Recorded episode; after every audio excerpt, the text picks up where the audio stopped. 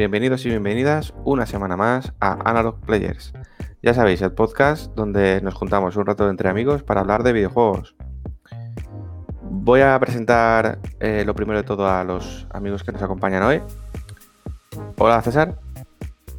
Buenas, buenas. Eh, sí, donde hablamos de videojuegos y en esta ocasión, después del especial de L3, vamos a hablar de un capazo de demos. Pero bueno, a fin de cuentas van a ser futuros juegos, o sea que bien. A ver qué tal, a ver qué tal. Hola Rafa, ¿qué tal? Hola, buenas. Pues nada, a ver de qué hablamos hoy. Con un poquito de sueño, que anoche me llegó el Scarlet Nexus y había que darle. Pero todo bien. Muy bien. Y Chimo, ¿qué tal? ¿Cómo estás? Buenos días chicos, con, ganas de empezar. Vamos a ver qué contamos hoy después de la resaca de, de E3.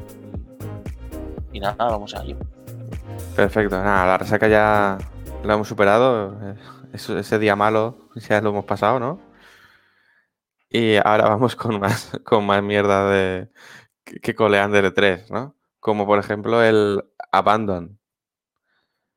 ¿Os suena, no? Lo del Abandon, ¿o qué? ¿Estáis metidos en, en esta, en esta eh, espiral de conspiranoia? Yo sé de qué va, pero por como sabía de qué ibas, me evité todo eso. Me intenté quedar al margen. No sé si al final ha salido algo de ahí, porque. Ahora te, lo cuento, ahora te lo cuento. Vale, vale, ahora, me pones al día porque la verdad es que, joder, vaya tela. Ahora te lo cuento. Eh, bueno, a ver, ¿de qué va esto? Abandon eh, se presentó como una, un teaser que enseñaron en el, en el blog de PlayStation. Pues algo así interesante, bastante inquietante, rollo, algo parecía que tenía que ver con el tema de terror y tal. Y, pero bueno, no se veía gameplay, ¿no? Em, entonces el estudio, que en teoría es un estudio independiente, que se llama Blue Box Studios, comentó que más adelante habría gameplay en forma de aplicación en PlayStation 5. Algo bastante inusual, bastante original y un poco extraño para tratarse de, bueno, de un estudio independiente, ¿no? Un poco raro. Eh, decían, bueno, pues la gente al principio dijo, bueno, pues qué guay que hacen cosas nuevas, viene un estudio desconocido y tal, ¿no? Vale, bueno, pues bien. Luego, conforme avanzan los días, en Twitter está este estudio, la cuenta de este estudio, Blue Box Studios, comparte un tweet. Y dice, dicen, Abandon no es el juego, el nombre del juego. Es el código que tenemos para identificarlo en el estudio. El nombre del juego empieza por S y termina por L. Entonces empezaron las conspiranoias de decir, están haciendo un Silent Hill. De hecho, el teaser podría cuadrar con que estaban haciendo un Silent Hill. Eh, bueno, eh, enseguida salen, salen al eco de ese rumor diciendo que no, que también le preguntan, ¿estáis con Kojima haciendo un Silent Hill? Que no, no estamos con Kojima, etcétera, etcétera, etcétera. Y, bueno, eh, la gente ya se puso con el, con el gorro de, papel de plata en la cabeza a, mirar cosas, ¿no? A, a, intentar encontrar lazos, conexiones. Y, existen algunas que la verdad es que a mí me parecen muy curiosas y, graciosas y dentro de lo que cabe, pues que le da vidilla a, todo esto, ¿no? Que son, primero, que el, dueño, bueno, el jefe del estudio, el jefe del estudio Blue Box Studios, se llama Hassan Karaman, creo. Hassan Karaman, exacto. Sí, exactamente cómo se escribe no lo sé, pero sí, sí. Es, es Hassan Karaman. Iniciales HK. ¿Vale? Como Hideo Kojima. Esto ¿vale? va de iniciales, SL, HK. Eso es. Resulta que Karaman en turco significa héroe. ¿A que no sabéis qué significa Hideo en japonés? héroe también. Hero, sí. eh, Karaman igual a Hideo, ¿no? Entonces, bueno, total. empiezan a.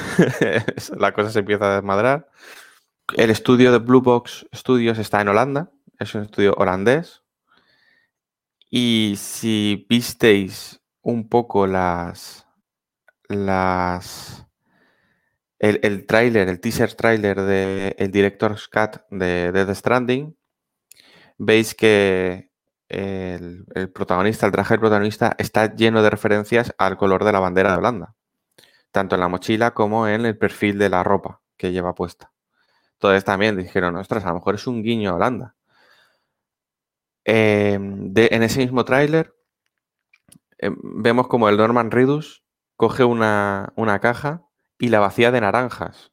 ¿Os acordáis, no? Que Sí, es, un, sí. mo- es un- es un momen- un momento un poco raro del teaser, ¿no? Nosotros cuando lo vimos en directo era como, ¿qué está pasando, no? Eh, ¿Qué es esto? Y le da la vuelta a la caja después de, después de, de vaciar las naranjas.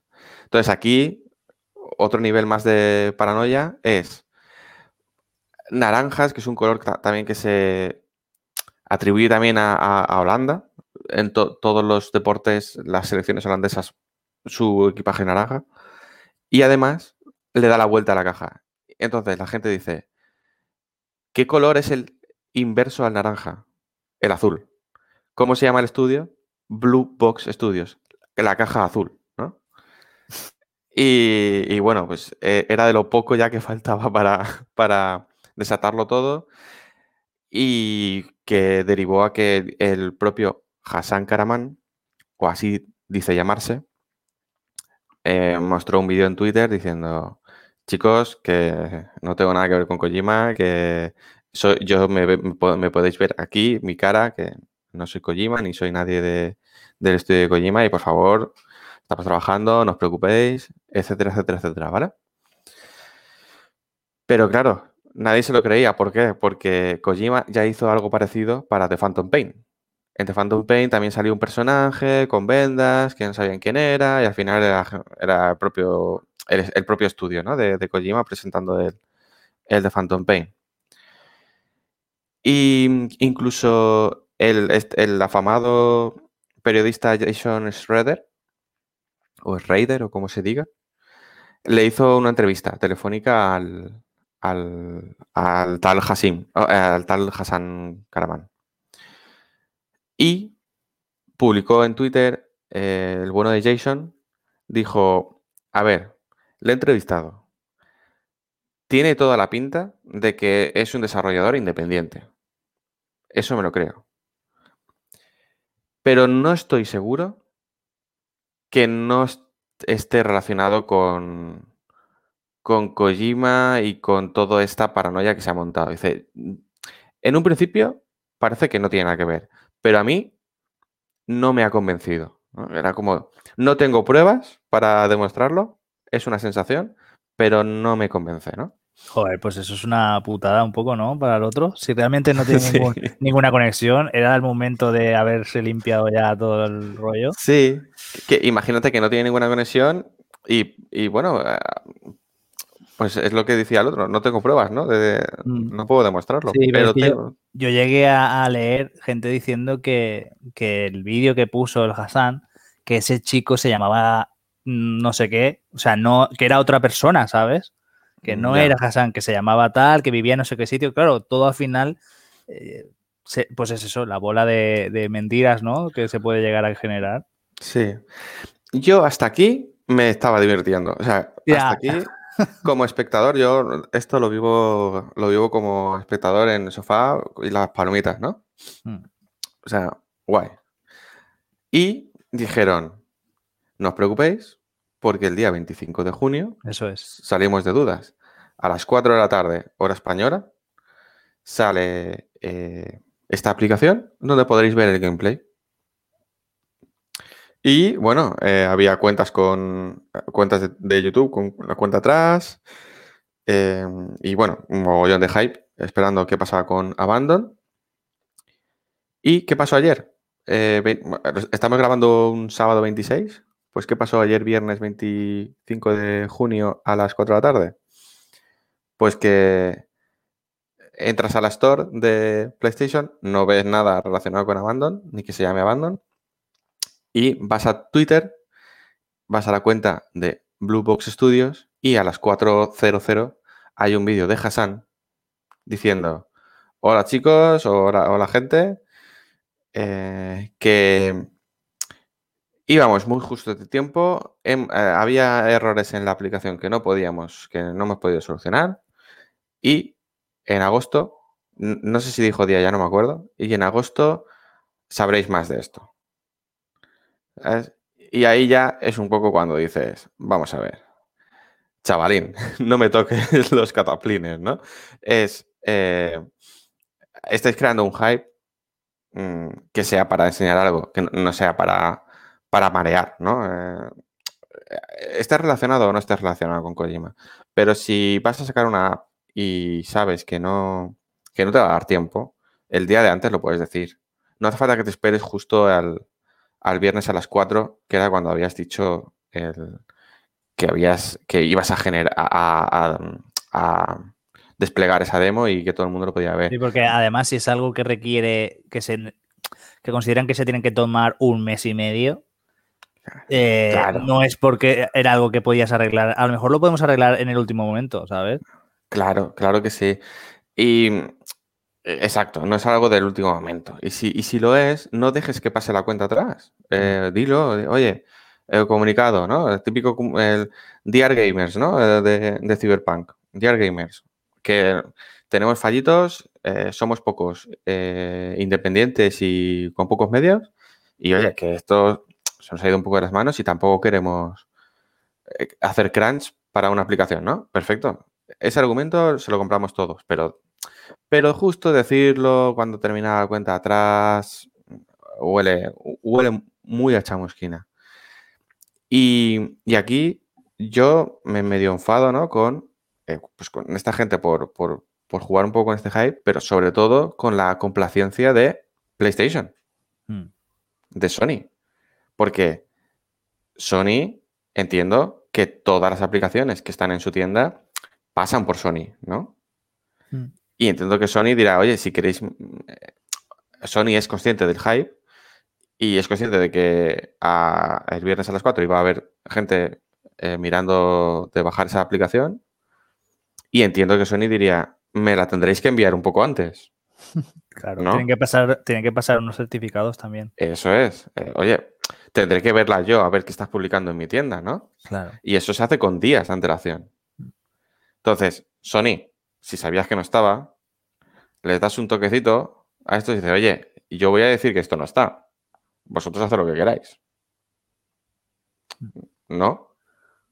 De hecho, además, cuando se publique, cuando antes de que se publique una demo al público, eh, se da de alta en los sistemas de Sony y Mm. ahí es muchas veces cuando los leakers nos dicen que va a aparecer una demo del Resident Evil o va a aparecer una demo de tal o un vídeo de Pascual, porque ellos en el sistema ya lo tienen registrado. Entonces eso se ve que no ha llegado ni a estar y eso puede pasar días o semanas antes de que vaya a estar para lo- el público general, ¿sabes? Así que no sé. Pues es, lo este que, es lo que tú dices, ¿no? Que eh, el hype este y la gracieta mola porque, porque es, Eso algo, es. es algo diferente al día a día, ¿no? Y dices, ostras, de aquí puede salir algo guay. Lo que pasa es que, pues eso, cuando, cuando el chiste ya pierde la gracia, ¿no? Y, Totalmente. y, y te vuelven la contra en plan de, tío, ya no. Totalmente. Eh, es así. Es así. Eh, yo creo que se les ha pasado la rosca. eh, y, y a mí sí que me han perdido un poquito con esto. Ya, sí que es verdad que después, por la tarde, miraba un poco pues, Twitter y tal, y la gente seguía a topísimo.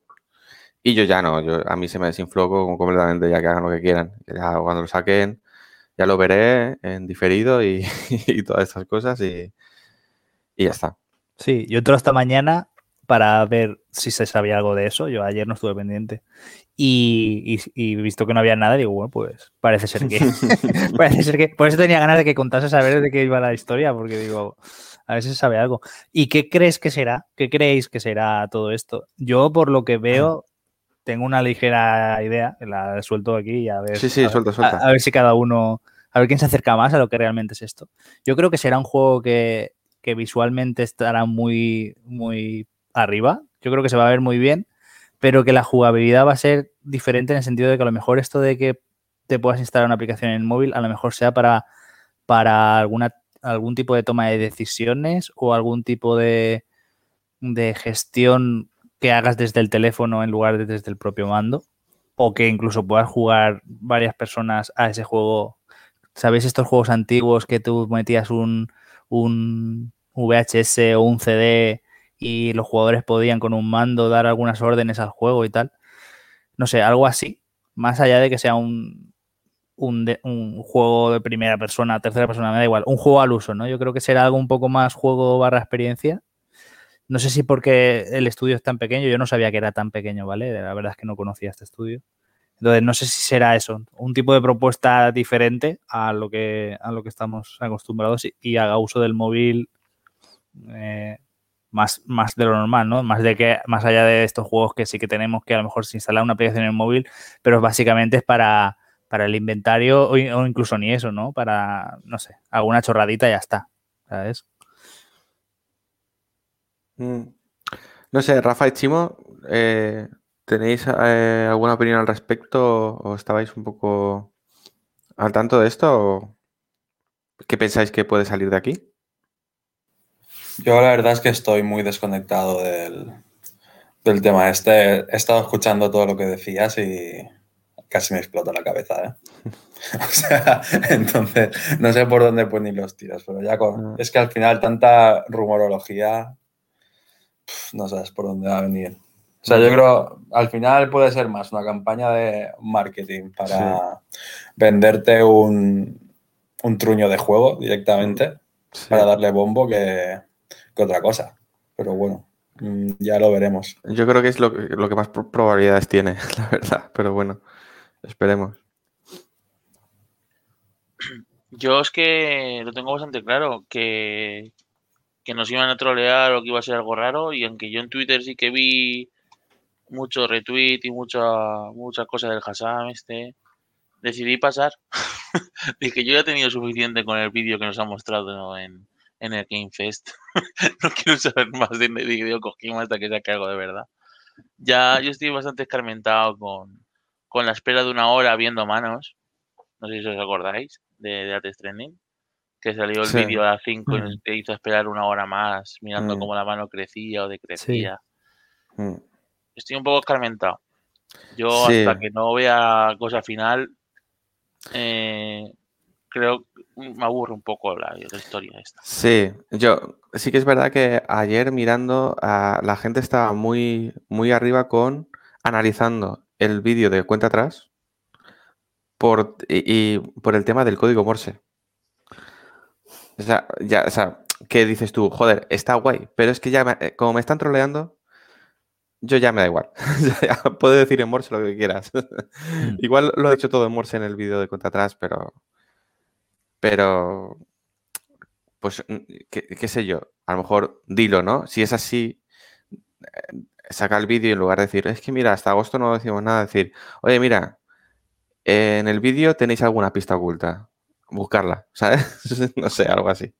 No sé, yo tampoco sé qué esperar del juego y sí que es verdad que por, eh, por una parte sí que veo que pueda estar el Kojima detrás, por la temática un poco, porque Kojima lleva mucho tiempo diciendo que y demostrando por las películas que dice que ve y todo el rollo que quiere ir a una especie un terror muy muy específico pero tampoco, por otro lado, no, no, veo tampoco a Kojima detrás por el tema de todos estos rumores que dicen que está haciendo algo para Microsoft, ¿no? Y esto sí, es. Además, basado en la acción. Eso es, eso es. Y esto es de Play 5, realmente, en principio, hasta que se demuestre lo contrario. Entonces, no sé. Eh, eso o que en el estudio este, eh, ¿son coleguitas o, o se llevan bien? O lo típico que eh, él es su maestro y a lo mejor tienen una buena relación y han querido y se ha dejado utilizar para, para jugar un poco este, este hype, ¿no? De, con este estudio, ¿sabes? Que todo puede ser, que sean coleguitas y han querido distraer por ahí simplemente para, para anunciar. Igual es un Silent Hill que no hace Kojima, ¿no? Que lo hace este estudio con el beneplácito de tanto de Konami como de, a lo mejor de Kojima, ¿no? Con ese eh, Silent Hills que iba a hacer él, eh, Mm. que, que le cancelaron, no lo sé. No sé, no sé. Veremos a ver en agosto qué pasa. Yo ya os digo, me bajo del, me bajo del tren de momento Mm. hasta que se hasta que se diga algo más. Sí, es otra forma, pero de todas maneras hay que tener en cuenta, ya para cerrar, que, que al final es otra forma de, de entretenimiento, ¿no? Por así decirlo, porque cada compañía, o sea, quiero decir, a mí el Lumens Studio es el grupo este, el Lumen Studio, bueno, no sé, el de Kojima, ¿vale? El, el- el- el estudio este que, sí, sí, que formó, ¿vale? sí. Eh, a mí no es que me tenga que demostrar nada, porque su filosofía o, su form- o sus juegos, más allá del Zone of Enders, no me gustan, ¿no? Eh, entonces, me- como que me da igual lo que saque, por así decirlo, ¿vale? Ah, No me da igual, porque antes jugaría a un juego de ellos que a un juego de Ubi, por ejemplo, ¿vale? Pero a lo que voy es que si, es su- si ellos, en este caso no son ellos, ¿vale? Es Blue Box el que ha hecho todo esto, pero me refiero que es un estudio como, como el de Kojima o el de esta gente independiente, eh, sacan algo, seguramente me interese más que el, el de alguna gran compañía que te saque el, el- un décimo clon, ¿vale? De, de otro juego. Entonces, a mí me, lo veo bien, pero lo que no veo bien es pues, lo que te ha pasado a ti. Que haya gente que en un principio no esté, no le mole estas teorías conspiranoicas hasta el final, o sea, en plan de a mí al final dame algo, ¿no? Que, merezca, que me haya merecido la pena o que sea gratificante. Y no solo una pérdida de tiempo.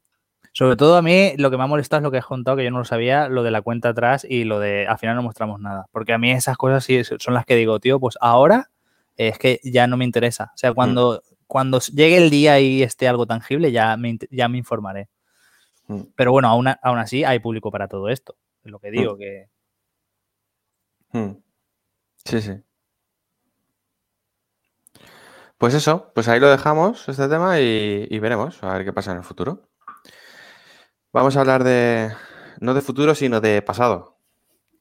Eh, aniversarios. Exacto.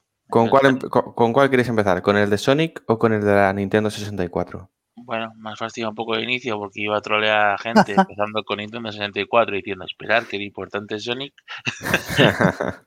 pero, pero vamos, vamos a empezar por lo importante que es Sonic, ¿no?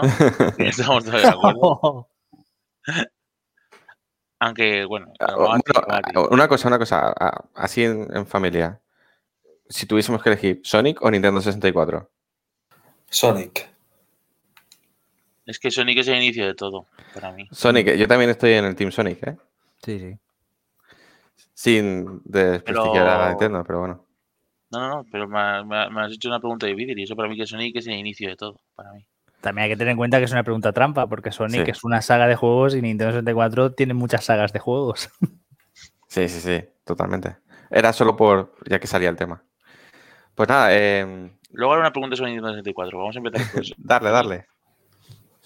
Eh, bueno, pues nada, el 23 de agosto se, se- era el día de aniversario de las dos, donde Sonic eran 30 años y Nintendo 64 25 desde su salida en Japón. Y vamos a empezar con Sonic, que todos sabéis que los, los padres han sido Naoto Shima, eh, Yuji Naka, que fue el desarrollador, y Hirokazu Yasura, ¿vale? Eh, Naoto hizo el aspecto cari- carismático, eh, Hirokazu le concedió la super velocidad, eso los ataques giratorios, pero luego, luego no hay que quitarle mérito al diseño que lo cambió un poco Sega América con liderada por Tom Kali- Kalinske. Disculpar con mis nombres y mi, mi pronunciación. luego igual hacemos un tweet y lo ponemos escrito bien en, en Twitter. Eh, que le dieron una personalidad más moderna desde América, desde Sega América. Y la idea de, de Sega era conseguir una mascota que luchara contra Mario. Y habían intentado antes al Skid y otras ideas. Y al final con esta yo creo que lo consiguieron y sacaron un juego memorable.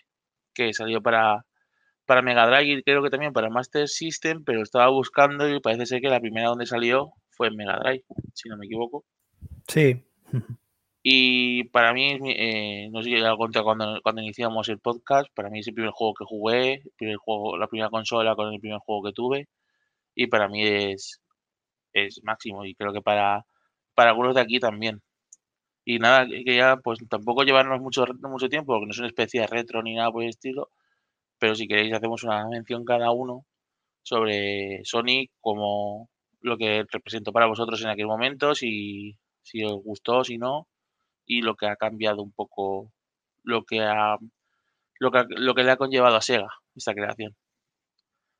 Si quiero empezar yo rápido, que ya lo he dicho, fue el primer juego que jugué, el primer juego que vi en, en, unos recreativos de antaño, viendo a mis hermanos jugar, y fue el único juego que tuve durante muchos años, que, que fue el primero que nos regalaron, y a mí me parece una obra maestra. Y eso que no me lo llega a pasar, me quedé enganchado en el mundo 4 en el final de, del, del, mundo del agua con el jefe.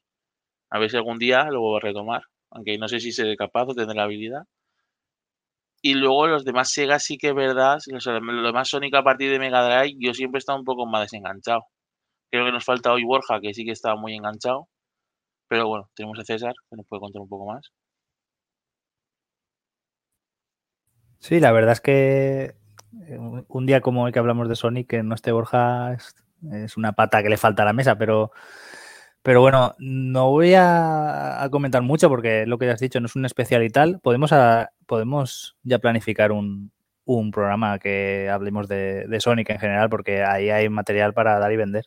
Pero sí que comentar un poco la anécdota de que yo me conecté mi Mega Drive ahí el día del aniversario, que, por cierto, eh, eh, te has equivocado, has dicho agosto, porque te estarías pensando en otra cosa, eh, fue... Es, sí, es, este mes, es junio. Ha, sido ya, ha sido ya.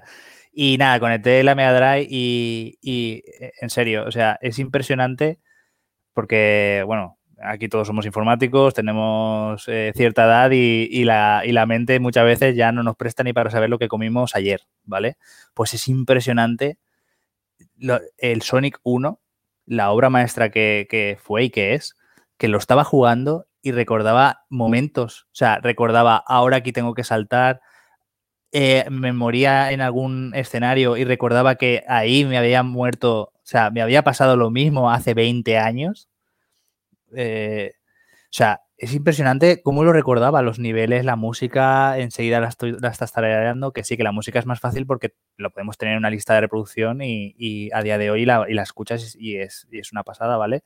Pero pero sentir que estaba jugando con total comodidad, o sea, eh, recordaba muchísimos secretos, o sea, es impresionante. ¿Cómo puede ser que de, que de repente mi mente, ¿sabes? Es como, como estar jugando algo que estaba jugando de continuo y no de hace 20 años. O sea, es una pasada. Eh, juegazo, o sea, el juegazo, lo que tú has dicho, obra maestra que es el Sonic de Hedgehog 1 de Mega Drive. O sea, impresionante. ¿Conseguiste pasártelo? No, no conseguí pasármelo. De hecho, eh, mi propuesta, o sea, mi propuesta personal, o sea, mi, eh, mi tarea del día era voy a jugar al Sonic 1 a pasármelo, ¿de acuerdo? A pasármelo entero. Y, y, sucedió lo que, lo que has comentado en el boss del mundo de Labyrinth Zone, que es el, el laberinto debajo del agua. Pues, claro, resulta que el boss, eh, al contrario que todos los anteriores, está basado a que tú tienes que ir eh, avanzando por, el, por debajo del agua, siguiendo a Robotnik, eh, mientras que además te estás ahogando, hay trampas, ¿vale? Hay pinchos y tal. Y entonces tienes que ir subiendo lo más rápido posible para no ahogarte y a la vez cuando por fin lo alcanzas, le puedes dar uno o dos golpes, ¿vale? Pues eh, me fue imposible, me fue imposible, pero en parte porque así como todos los bosses anteriores, el checkpoint está muy bien pensado porque siempre tienes el checkpoint y luego al menos tres anillos. Así está pensado adrede para que puedas llegar a un boss con un golpe extra, porque todo el mundo lo sabe, pero para quien no lo sepa, Sonic muere de un golpe. a excepción de cuando tienes anillos, que entonces te quitan los anillos y si corres, si eres lo suficientemente hábil para recuperar ese anillo, vuelves a tener ese toque extra. Sí, pero en el agua. En el, en el Labyrinth Zone no pasa. No hay anillos. Entonces, como no te lo pases la primera vez, que sí que puedes llegar con anillos, y pasártelo a la primera es muy difícil por lo que digo, porque te estás ahogando. Tienes que saltar por plataformas para ir subiendo porque el escenario va moviéndose automáticamente, ¿vale? Es el típico escenario de que se desplaza automático y si no vas más rápido que el escenario, pues palmas, ¿vale? Entonces son tantos factores que es una subida de dificultad que yo la yo casi la tacharía de mal programado, ¿vale? Que se me entienda, para mí el juego es redondo, pero pero es como que de repente es un muro muy grande para, por ejemplo, pongo por ejemplo mi madre. Mi madre jugaba muchísimo a Sonic de Mega Drive, a Sonic 1 y a Sonic 2. Y, y, vamos, el mundo 1 perfecto, el mundo 2 perfecto. El mundo 3 le costaba por el tema de los rebotadores. El mundo 3, para quien no lo recuerde, es el del casino. Entonces ahí hay mucho rebotador, hay mucho pinball, hay mucho tal. Y entonces. Luego, era, luego era, muy fácil ¿eh? cuando te acostumbrabas. Sí, cuando te lo sabías tal.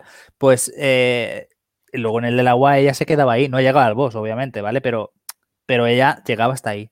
Quiero decir, una persona que no sea jugadora hábil o jugadora eh, habitual podría llegar hasta el boss del laberinto, pero eh, pasarse el boss ese costaba. También es verdad que si luego el juego lo jugamos en una reedición de estas de ahora que tienen auto guardado, pues lo puedes hacer. Pero mi propuesta no era esa. Mi propuesta es: me voy a sentar hoy a jugar a mi Sonic y lo que dure, ¿sabes? Y duré hasta ahí. O sea, llegué con cinco o seis vidas y, las perdí todas. Vilmente, pero por eso, porque es, es una subida de dificultad muy, muy pronunciada, sí, la verdad es que sí. Y, me supo mal, ¿eh? Me supo mal no llegar por lo menos. Las esmeraldas conseguí solo dos.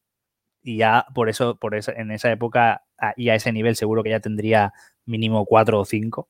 Conseguí solo dos, pero bueno, ya sabía que no me iba a pasar el juego con las siete esmeraldas. Yo quería llegar a ver las pantallas de crédito, ¿sabes? En plan de como homenaje hoy al aniversario, pero, pero no, no fue posible. A mí me ha hecho gracia que lo hayas, llamado bien el, mundo, porque en mi casa era el mundo del agua, el casino, el alaba y el inicio. en aquella época el inglés nos daba un poco igual. pero es impresionante, en serio lo digo, estar jugando los niveles y saber, ay, si ahora en lugar de, de, por aquí salto por aquí arriba, hay una vida. O aquí sé que de esta pared se puede traspasar, ¿vale? O sea, que es un, que es un fondo de mentira. Mm. Y, puedo pasar y ahí dentro hay anillos, ¿sabes lo que sea? O sea, y, y, sin dudar, ¿eh? O sea, lo pensaba, lo hacía y estaba y digo, impresionante cómo, cómo marcó eh, este juego en mi vida, ¿eh? Es una obra maestra, tío, es un juegazo. Yo recuerdo haberle dado dos golpes a Robotnik en el agua, en el mundo del agua. Sí, y estar emocionadísimo pensando que llegaba al momento que lo pasaba y no, no llegó. Mm, sí, sí. Pues sí, yo por mi parte, eh, muy brevemente comentar que Sonic fue no el primer juego al que jugué, pero sí el primer juego que tuve para jugar, que era mío. Y lo fue tanto en la Game Gear como en la Mega Drive. Y nada, coincido con todo lo que habéis dicho, básicamente, en cuanto a, que es un, es un juegazo. Y, esa música de, del principio del primer mundo, del, del Green Zone, ¿no? creo que se llamaba. Sí. Em, que solo de escucharla hoy en día es un chute de endorfinas que te lleva a, pues, eh, el placer de estar, de, ponértelo por enésima vez en tu cuarto, en la tele de 14 pulgadas, en una tarde de lluvia con la estufita al lado, ¿sabes? Es, es, una de las mejores sensaciones que, puedo tener ahora mismo es escuchar la música de, de Green Zone que me lleva ahí, básicamente. Sí, yo eh, ya lo he dicho varias veces que, nunca he, sido poseedor de Game Gear. Es algo que será siempre mi espinita ahí, como, como no haber tenido NES o Super NES que esas dos sí que a posteriori las he conseguido, pero Game Gear nunca. Y, quería preguntarte, Fran, el tema de Sonic de Game Gear, no sé si supongo que habría más de uno, aparte del uno y el, y el Spinball. Entiendo que como plataforma de Sega sacarían alguno más, pero sobre todo del uno, o sea, es, es bueno, o sea, es que no lo he visto nunca, no he jugado nunca. Entonces, es bueno, tiene buena música, teniendo en cuenta que era una portátil de la época, ¿sabes? De, de los 80 y 90. Sí.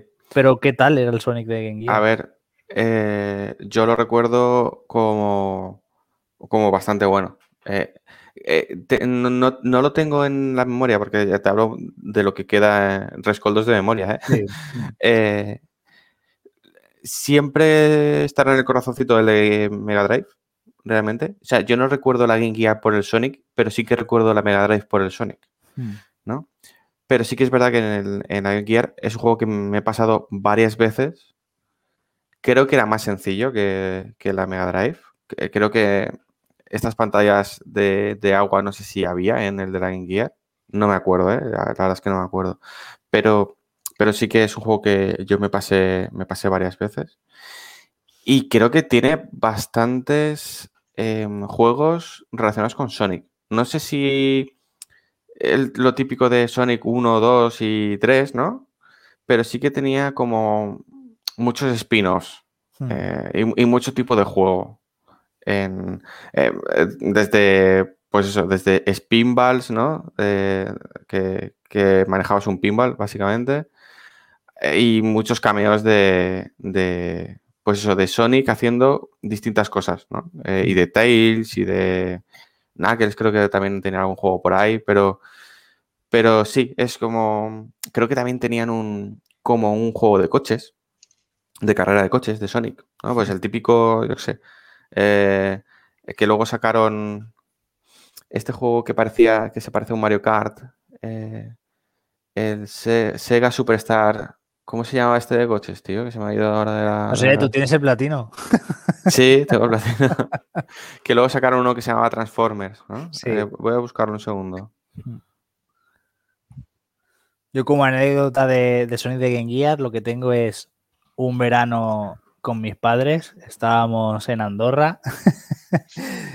Y, recuerdo perfectamente que estábamos en, una mesa de un restaurante y en la mesa de al lado había una pareja con su nano pequeño que ten- tenía la Game y estaba jugando al Sonic. Y daba la casualidad de que cuando yo miraba a la derecha yo veía, eh, lo veía de espaldas, entonces veía la pantalla. Y entonces estuve todo el rato viendo cómo jugaba sin acercarme. ¿Sabéis esto que, sí. que, que antes tú tenías una Game Boy o, una Game Boy Advance y enseguida algún niño te ve y venía a, a ver cómo jugabas y a qué estabas jugando? Pues yo me re- recuerdo estar aguantándome en la silla porque yo ya le había pedido a mis padres la consola y me habían, me habían dicho que no, entonces yo tenía como ese trauma, ¿no?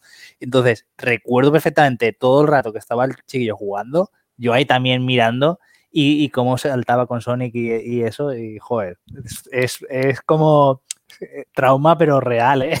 O sea, Pues el juego este que te decía se llama Sonic and Sega All Stars Racing. ¿vale? normal que no te acordases del nombre. Y, y lo que tú dices de. eh, preguntabas de Game Gear. Mm. Es que yo, Game Gear, el recuerdo que tengo de Game Gear son las eh, los plataformas de Disney, tío. Claro. Es que poder jugar eso, madre mía. Esa, los a- Aladdin, Rey León y. No sé si era Castle, Castle of Illusion o, o Castle of otra cosa Mm. eh, de, de Mickey. E- Es que Sí. ese juego era el para mí el mejor que jugué en Gear. Sí. Y, y, bueno, si queréis pasamos a Nintendo 64, Ujú. pero de Game Gear cerraré diciendo que, que así como NES y Super NES sí que las he comprado a posteriori por el tema de que siempre las quise y tal. Nunca he comprado Game Gear, primero porque creo que tienen mucho sobreprecio, una, bu- una buena Game Gear, ¿sabes? En buen estado. Y segundo porque recuerdo que Game Gear era una consola que lo que eran los sprites los llevaba mal, en el sentido de que, de que parpadeaban mucho los sprites.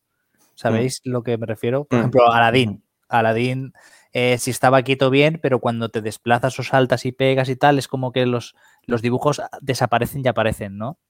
Es esa falta de, pues eso, de la potencia de la época y tal. Entonces, creo que en, eh, o sea, creo no, tengo claro que prefiero quedarme con esa nostalgia y esa, ¿sabes? Ese sentimiento que tengo hacia la consola, que no comprármela a día de hoy y ver que a lo mejor no, ¿sabes? Me decepciona, pero por, por, por la época en la que estamos, ¿no? Porque ya jugamos en, a juegos de calidad impresionante y bajar a lo mejor a eso eh, no puede tanto la nostalgia como, como la realidad, ¿sabes? Si queréis para cerrar ya el tema de Sonic, decir que, es, que están regalando Son- Sonic Manía en la Epic, Ah, sí, es verdad. Si queréis. Y apuntar que sí que había niveles de agua en el Sonic de la Game Gear, que lo estoy viendo ahora. Había un, un nive- un nivel cortito, en la Game Gear eran cortitos, y sí que había un jefe eh, Robotnik en, en, en agua. Pues espero que no, no fuese como el de el Sonic de Mega Drive. A mí me sorprende que ninguno hayáis mencionado que son los dos que yo más recuerdo, que son el Sonic 3 y el Sonic and Knuckles. Claro, sí, sí. Sonic and Knuckles fue explosión de cabeza. Sonic, la- aquel es muy bueno, sí. Pero es que yo cuando vi a Sonic convertirse en Super Guerrer, ya fue pura magia del Sonic 3, ¿eh? Yo os tengo jugar, son todos Vale. los vi en casa de amigos, esos. Yo es que yo tuve el Sonic durante tres o cuatro años, no me acuerdo. Yo no quería ser el malo, pero Super Sonic lo desbloqueabas en el 2 ya. De hecho, en el 3 ya es como que le está asimilado, ¿no? Es Super Saiyan 2 ya y llegan a que se le dice, ¿dónde vas? Es como, igual que Dragon Sí, Ball, sí. que, Claro, claro. que les llega, le llegaba a Buu y dice, a mí me da igual que sea Super Saiyan 2 y te toco y te mato, pues esto igual. Esto- le Sí. toca, le quita las gemas y ya está. Es que yo creo que es el juego que mejor recuerdo de la Sega. El, el Sonic, bueno, el Sonic 3 y el Knuckles de la Mega Drive. quiero decir. El, el Revenge of Shinobi, que a mí me flipaba ese juego. Buenísimo. Y luego ya el Dragon Ball que salió para Mega Drive, que eso era ya magia. Mira, ya que has sacado de Shinobi, nos estamos desviando mucho, pero, pero no puedo no decirlo. Yo siempre fui mucho, mucho de- más de Shadow Dancer. Veo que por el silencio que no suena de nada. No, yo no lo jugué. Pues Shadow Dancer básicamente era como una especie de Shinobi, ¿vale? Por decirlo así. Pero era con sprites más grandes y llevábamos a un perro. Entonces tú podías atacar con el, con el personaje principal o eh, mandar al perro para que, para que atacase enemigos. El imaginaros el típico que está parapetado bajo, bajo una cobertura, que como intentes ir a darle, pues seguramente te comes algún disparo. Pues entonces tú mandabas al perro para que le mordiesen las manos, ¿vale? Y entonces ya perdía su posición de defensa y le podías atacar. Y tenía eso, tenía shurikens, tenía ataques especiales, era muy rollo Shinobi, pero era diferente. Yo ese lo conocí en, en arcades y la, calidad de los sprites, o sea, el tamaño del personaje y, cómo se veía, lo prefiero. Sé que eso es una afirmación un poco tal, porque Shinobi es una saga que, pues eso, que es intocable, por así decirlo, pero yo soy más de Shadow Dancer, la verdad. Yo es que tenía el. Me acuerdo y acabamos el cartucho este que era. Yo creo que el cartucho. Sí, que el tenía mejor tres. cartucho del mundo, tío. O sea, Sí, el, sí. el Shinobi, el Street of Rage, el primero y el Golden X. Sí, sí, sí. Era el cartucho de la consola directamente. No podía faltar. Bueno, me, me habéis, me habéis bo- boicoteado, ¿eh? O sea, os habéis ido muchísimo. sí. Y vamos a continuar porque el 23 de junio eh, también cumplía años el lanzamiento de Nintendo 64 en Japón. Y mi pregunta rápida va a ser, eh, ¿qué juego viene a la cabeza cuando digo Nintendo 64? Donkey Kong, aunque debería haber dicho eh, Super Mario, pero me gustó más Donkey Kong. Mario, pero por, por lo que vi en su momento, yo no ni lo ni la jugué, ni lo he jugado, ni nada. Yo al que le di muchas horas, bueno, le di bastante, era al, Pokémon Stadium. Porque eso de que podías ponerlo con el de la Game Boy era bastante novedoso, la verdad. A mí no voy a mentir, a mí me viene nada más nombrar Nintendo 64, me viene Mario 64. O sea, y lo he estado jugando estos días en, en la suite. Y la verdad es que yo le tengo muy buen recuerdo, sin haberle sido poseedor en su momento, porque uno de mis mejores amigos en el pueblo, en, en este caso el de mi, el de mi abuela materna, eh, se compró la Nintendo 64 y yo tenía la Play y íbamos a jugar a, o a mi casa o a la suya. Y allí vi, eh, vi cómo, cómo jugaba al Zelda, al Mario, a muchos juegos y le cogí mucho cariño a la consola. Y para mí Mario 64 es uno de los mejores juegos de la historia. No Para mucha gente. Para mucha gente, sí. Básicamente, digamos que es el padre de las plataformas 3D, ¿no? Podríamos decirlo así. Y es que no quería no mencionar eh, con eso con contundencia porque quería investigar un poco más. No, Pero no, sí, Digo el padre por, digo el padre precisamente porque no digo que sea el origen de las plataformas 3D, digo que sea el padre porque muchas plataformas 3D se han basado en él.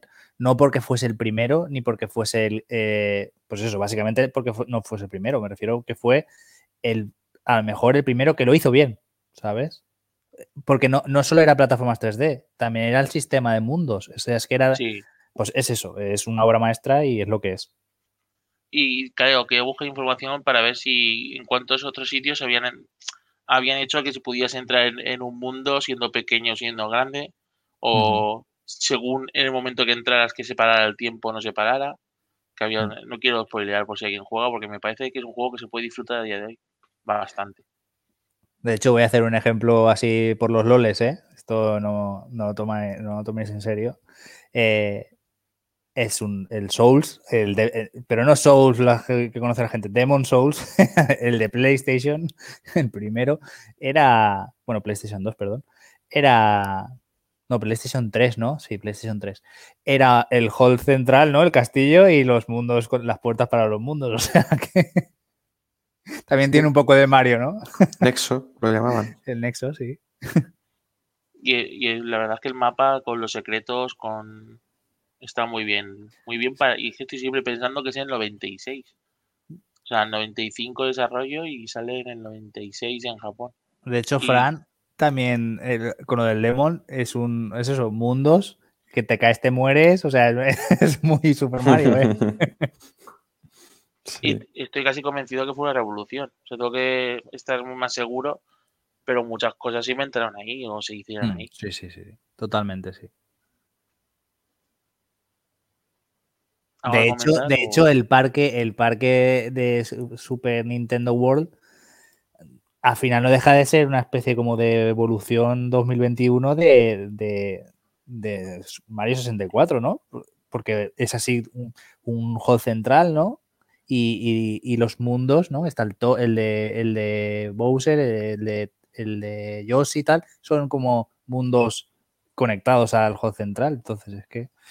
¿Sabéis, sabéis lo que estaba bien pensando estos días? ¿Por qué no se atrevieron o no quisieron o no vieron necesario sacar una continuación en Nintendo 64 Ya. como sí que hicieron con Zelda y con otros juegos? Porque yo sigo sorprendido que fuera el juego de lanzamiento y que lo bordaran tanto con el juego de lanzamiento. Sí, porque realmente secuela de Mario 64 podríamos considerar actualmente el 3D World o tendríamos que saltar a la Odyssey. O sea, como secuela espiritual, porque secuela, secuela no, no hay. Claro, secuela yo creo que no hay. Simplemente los han bebido los demás de un poco de, de todos los demás, como hace siempre Mario. Pero Pero vamos que Super Mario Bros., Super Mario Bros. 2, Super Mario Los Level, Super Mario Bros. 3, quiero decir, esa saga sí que tuvo, y además se nota, se nota ya no solo por- el- en, la tre- en la DS salió una mejora con más estrellas. Y que podías llevar a cuatro personajes. Ah, Sí. Pero, mm. pero no es una secuela en sí. Sí, es una ampliación. mm. Pasabas de 120 estrellas de original a 150, creo. ¿Creéis que el siguiente Mario será otro nuevo o será una secuela de Odyssey? Quitando Galaxy, que tuvo continuación, muy Hmm. pocos han tenido continuación desde entonces, ¿no? De 3D, poquísimos. 2D más. Porque, por ejemplo, el New Super Mario de DS sí que salió el New Super Mario 2. Pero el 64 tuvo continuación, el Sunshine no tuvo continuación Por eso, por y eso. el que- Odyssey tampoco. O sea que toca, toca Mario nuevo. Pero de nuevo nos estamos desviando. Nintendo 64. A ver, también piensa lo que hablabas antes de la continuación del 64. Igual en esa época desarrollar un videojuego era, por- era bastante más complicado, aunque a priori ahora lo ves mucho más fácil. Igual en esa época era... No, no, yo sigo sorprendido porque en Era el chunguete 96, y saca... primer juego en 3D, funciona bastante bien, falla bastante poco la cámara. O sea, no era perfecta. tiene sus complicaciones. Y han mejorado muchas cosas. Pero era el primer juego en 3D. Y de- hay que- Y hay que Aunque recordar que era en, en cartucho, que eso también limitó mucho. ¿eh? Ahí estuvo la guerra de PlayStation, o sea, de Mm. los juegos que se fueron a PlayStation porque al ir en CD carga tenía el suficiente flujo de carga para hacer los polígonos. Y Nintendo dijo, sí, pues toma, Mario 64. No, Mario 64 ut- utilizaba el expansion pack de la Nintendo 64. No, no, eso fue más tarde. Eso fue después. Pues imaginaros, Eso ¿sabes? El con pepino que salió. Kong 64, creo. Pues imaginaros el pepino que hizo con. Y el, y el Majora. De todas maneras, tampoco había Nintendo preocupada con sacar la secuela porque se empezó a, empezó a derivar a sacar que si los Mario Party, los el Mario Tennis 64, tal y cual, empezó a derivar mucho ya y tenía otras Mango y Kazooie también. claro, de tenía otras sagas que- 64. Y no sé si salió el Conker, no sé, el Conker no sé si salió primero ahí también. Y entonces tenía tenía tralla para si querías jugar a plataformas, ¿eh? Era la consola ideal para jugar a plataformas. Y si tenías dinero. Porque yo no la tuve porque, porque era mucho más cara que, que Sega. Sí, yo la tuve de segunda mano. Sí, yo luego más tarde de segunda mano también. Mucho más tarde. Y bueno, y las ROMs en PC, pero eso no vamos a decirlo.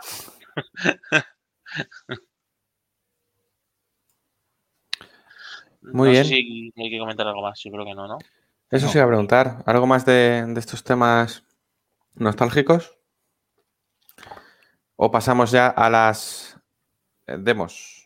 Pasamos a las demos. No hemos dicho nada de si, si no se nos ha hecho raro, porque a mí se me ha hecho muy raro, ¿eh? Que para el aniversario no se haya anunciado una Nintendo 64 Mini.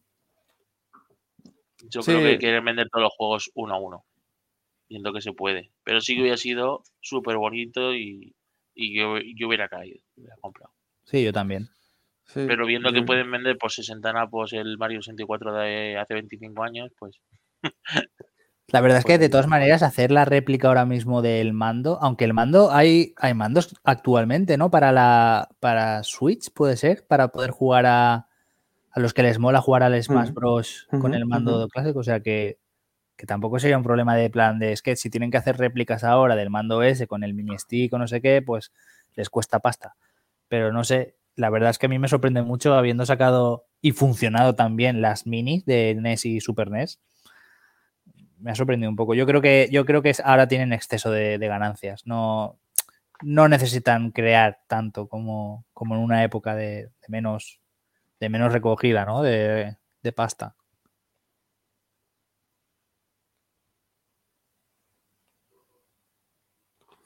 Sí, el hecho es que no la han sacado. Ya veremos a ver qué. Nos tiene, nos tiene un- desde hace bastante tiempo. Nintendo nos tiene despistados. Así que ya veremos a ver qué hace. Pues eh, nada, em, comentad alguna de las demos que habéis podido probar. ¿Por cuál queréis empezar? Pues ¿La de Final Fantasy? sí, si queréis empezamos con, yo creo que es la demo con más, con más dudas, ¿no? Que, que sugirió a la gente, porque claro, Final Fantasy con personajes que no me suenan de nada, eh, con escenas súper oscuras. Bueno, nosotros cuando vimos el trailer en directo fue en plan de, no me lo puedo creer que esos rumores que surgieron de un Final Fantasy tipo Souls esté ocurriendo, ¿eh? No, no lo creíamos ninguno. Eh, no sé si, yo la he probado y me la he pasado, no sé si alguien más la ha probado. ¿La, la ha probado alguien más? Este Stranger of Paradise. No. No. Yo no, a mí se me pasó, la verdad, quería probarla, pero se me pasó. Ostras, es verdad que era temporal, es verdad. No me acordaba de eso. Bueno, era temporal y además estuvo dos o tres días sin funcionar porque subieron un- el código mal. o sea, Sí, que ahí la, la coña estaba en que como la Play 5 no tiene compatibilidad con PlayStation 3, no se podía ver, ¿no? Esa esa era la coña. sí, sí, eso es. pues nada, eh, yo lo jugué. Eh, soy amante de los Final Fantasy, pero de los Souls ya sabéis que son mi talón de Aquiles. Y bueno, decir que, que cuando vi el tráiler a mí no me gustó nada, como a la inmensa mayoría. No me gustó lo que se veía ni, ni lo que parecía que ofrecía. Pero sí que es verdad que probada la demo, me quedé con mejores sensaciones. Voy a decir así por encima punto positivo y punto negativo para no alargarlo más porque hemos charlado mucho antes. Y así como punto positivo, lo que vi fue todo lo que es tema de personalización. A nivel de, de ropas, ¿vale? Todo, le podemos poner cualquier cosa y eso se ve reflejado en el personaje. Entonces, ese estilo tan, vamos a decirlo mal y pronto, chungo de los personajes que se veía en el tráiler, cambia enseguida, enseguida porque hay bastante drop. Quien haya jugado a Nio sabe más o menos eh, el tema del drop, cómo funciona, ¿no? Matas a bichos y hasta un bicho random te puede soltar una pechera nueva, ¿vale? Pues es rollo así. Y, va más allá, porque aparte de la personalización visual, tiene personalización de las mecánicas de los combates y eso es lo que a mí me sorprendió muy para bien. Eh, normalmente los Musou, ¿vale? Que más o que menos todo el mundo ha jugado a un Musou, ¿vale? Me da igual que sea Hirule Warriors que que sea Dynasty Warriors o Samurai Warriors o lo que sea, ¿vale?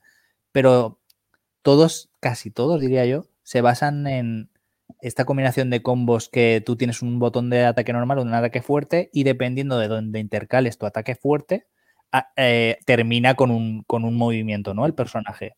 Pues eso aquí se puede, se puede personalizar. Me explico. Tú tienes el botón de ataques normales, ¿vale? Entonces, tú puedes configurarte en, un, en una pantalla qué, qué skill, qué habilidad quieres hacer cuando tú pulses el botón normal y posteriormente el botón fuerte. O dos veces el botón normal y posteriormente el botón fuerte. O tres veces el botón normal, así, ¿vale? El típico combo así. Y luego aparte, ¿qué habilidad quieres si pulsas el botón normal más el gatillo no sé qué? ¿Sabes? O sea, es completamente configurable. Luego hay habilidades que solamente te permiten ponerlas en un punto específico. Entonces eso ya son como habilidades más fuertes o más mm, eh, específicas de la clase, ¿vale? Porque los personajes tienen clases, no es un Final Fantasy XV de cambias el arma y ya está. Tú tienes clases, tienes el mago, tienes el guerrero, tienes tal. Y, entonces, claro, todo eso te da un abanico de personalización que está muy, muy guay. Se nota que ahí hay, trabajo. El problema viene eh, que no sé si es cosa de la demo y en el juego final se arreglará, pero cada 2x3 está subiendo o bien de nivel del personaje, o bien de nivel de la clase, o te dropean una pieza de equipo nueva, o aprendes una habilidad nueva, pero os puedo decir que casi después de cada enfrentamiento. Entonces, ¿qué pasa? Que cada 2x3 tienes que estar entrando a este menú que os digo de personalización y o, al del equipo, o al de los talentos, o al de la clase. Hay cuatro, ¿vale? Menús. Entonces, claro, pues al final es un poco... Eh, estoy hago una pelea más o menos intensa o más o menos tal, porque eh, no lo he dicho, pero el juego es tipo Souls, ¿vale? No es, no es un Final Fantasy. Entonces, claro, haces una pelea que a lo mejor ha sobrevivido por un pelo de una gamba y métete al menú. Sales del menú, te encuentras otro tal, subes de nivel, subes tal, métete al menú. Entonces a mí eso me cortó muchísimo el rollo. Yo quiero pensar que es en la demo, tendrán los, multiplicadores de experiencia y tal subidos para que la gente pueda desbloquear rápido las cosas, porque, porque eh, yo llené casi un árbol entero de, talentos. O sea que yo entiendo que eso es de la demo, ¿vale? Eso se arreglará. Pero lo que ya tienen que currar mucho es en el tema, en el tema gráfico. El tema gráfico, los gráficos son horrendos. O sea, eh, la resolución tiene dos modos, modo rendimiento y modo gráficos. En los dos se ve igual de mal. Pero igual de mal no me refiero a, dientes de sierra, que también, sino a los personajes. Esto de que notas las texturas que son borrosas. Tú cuando te pones un juego de Wii o de Wii U o, incluso de Play 2 o Play 3, ¿vale? Que, que, notas que, está borroso, pues se ve así. Júntalo con que los escenarios son, no son oscuros, son negros salvo alguna vez que sales al exterior, que entonces te pega un tortazo de realidad la iluminación, que dices, madre mía, claro, no puedes ponerte un brillo muy alto para ver por los interiores porque luego te quemas los ojos, ¿vale? Entonces, están, los interiores son muy negros y, y, bueno, por muy beta que sea y mucho trabajo que haya, hay trabajo, ¿eh? Trabajo técnico hay que luego siempre dicen, no, pero es una beta, todo lo que es gráficamente, todo eso al final se soluciona. Hay mucho trabajo, porque eh, El tema de la ambientación no creo que sea cosa de la beta. Y yo os digo que hay habitaciones que yo me veía pegando al aire porque, porque intuía que en esa esquina había una caja o algo para romper. Y efectivamente la había y no se veía. O sea, muy, muy oscuros. Y luego ya para ya finalizar, no voy a darle más vueltas a la demo, es el tema de la dificultad. Eh, sí, soy yo, soy tengo problemas con los Souls, ¿vale? Pero aún así, aún con esas, aún sabiendo que estoy jugando, le pasa un poco como Dark Alliance, que la dificultad no está bien medida entre los enfrentamientos normales y la de los bosses. Tú estás matando goblins, bombs, eh, ahí me encontré hasta un cactilio que también lo, lo maté. O sea, el lore de los del bestiario es de Final Fantasy, ¿vale? Ahí es donde vemos a Final Fantasy. Eh, tú lo estás matando y lo estás matando guay, ¿vale? Aprendes las debilidades de cada uno y, guay, y avanzas sin ningún problema. Hay un como, no es un mini jefe, pero hay un enemigo más fuerte de, lo normal, que es como un glifo con, armadura y cuesta bastante bajar la resistencia. Eh, también lo matas, ¿vale? Sin morir. Pero luego llegas al boss y el boss es, es una cosa que mezcla todo, mezcla malas mecánicas con mucho daño que te hace, al final te frustra, bueno, a mí me frustró muchísimo. ¿Qué problema de mecánica le veo? Por ejemplo, eh, el boss tiene un estado normal hasta que se enfada y entra en un estado de fuego. Y en la segunda fase, en lugar de fuego, entra en un estado de agua. Se supone que si tú te pones la clase de mago y cuando entra en estado de fuego tú le tiras un hechizo de agua, lo contrarrestas, se le quita ese estado y vuelve a estar en estado normal, que es como más pasivo o no te hace tanto daño, ¿vale? Porque en estado de fuego tiene el alcance es, increíble. Por mucho que esquives, puede que te lo comas igual. El problema viene en el timing. O sea, Sekiro es bueno por el timing que tiene. Sekiro está basado en los parries y está muy bien medido el tema de cuando te atacan, que te dé tiempo a bloquear si lo haces guay y tal. Aquí no. Aquí, por ejemplo, si te comías una estocada del boss y te tumba, una estocada fuerte que, te, que pierdes el equilibrio y te caes al suelo, el tiempo que tardas en levantarte, por mucho que machaques los botones o no toques los botones, ¿vale? El tiempo que tardas en levantarte es justo para recibir el siguiente ataque del boss. Entonces se podía dar la situación de que morías irremediablemente, no, no, no, había, no había forma posible de salvarte de eso. Entonces, eso, eso es desarrollo, ¿eh? Eso ahí hay trabajo. Yo no lo, eso no es una dificultad por manqueza del jugador, que también me considero manco para el tema de los souls, ¿vale? Eh, es tema de, pues eso, de, del código interno del juego.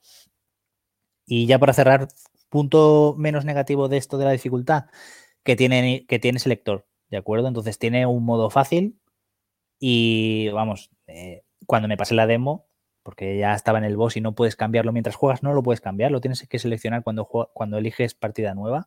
Entonces, como ya estaba en el boss, yo lo, lo tryhardé, o sea, lo intenté, lo intenté, lo intenté hasta que me lo pasé, ¿vale? Eh, no compensa. Por lo que dice, no, pero ves, al final te lo pasaste y eso es lo bueno de estos juegos que te sientes gratificado. A mí no me compensa. A mí no me compensa estar una hora pegándome con un boss, que además luego la recompensa fue caca. ¿Vale? A mí no. Yo juego para disfrutar, no, no me compensa sufrir tanto. Y luego me lo pasé en, fácil y en fácil fue un paseo, pero un paseo de que el boss, esas estocadas que antes te quitaban casi toda la vida, menos un trocito, eh, te quitaban nada, a lo mejor un quinto o una sexta parte de la barra de vida. Entonces, se va a poder jugar al juego, aunque sea tipo sol, se va a poder jugar al juego eh, sin ningún problema, ¿vale? Todo el mundo. El modo fácil es, fácil de verdad.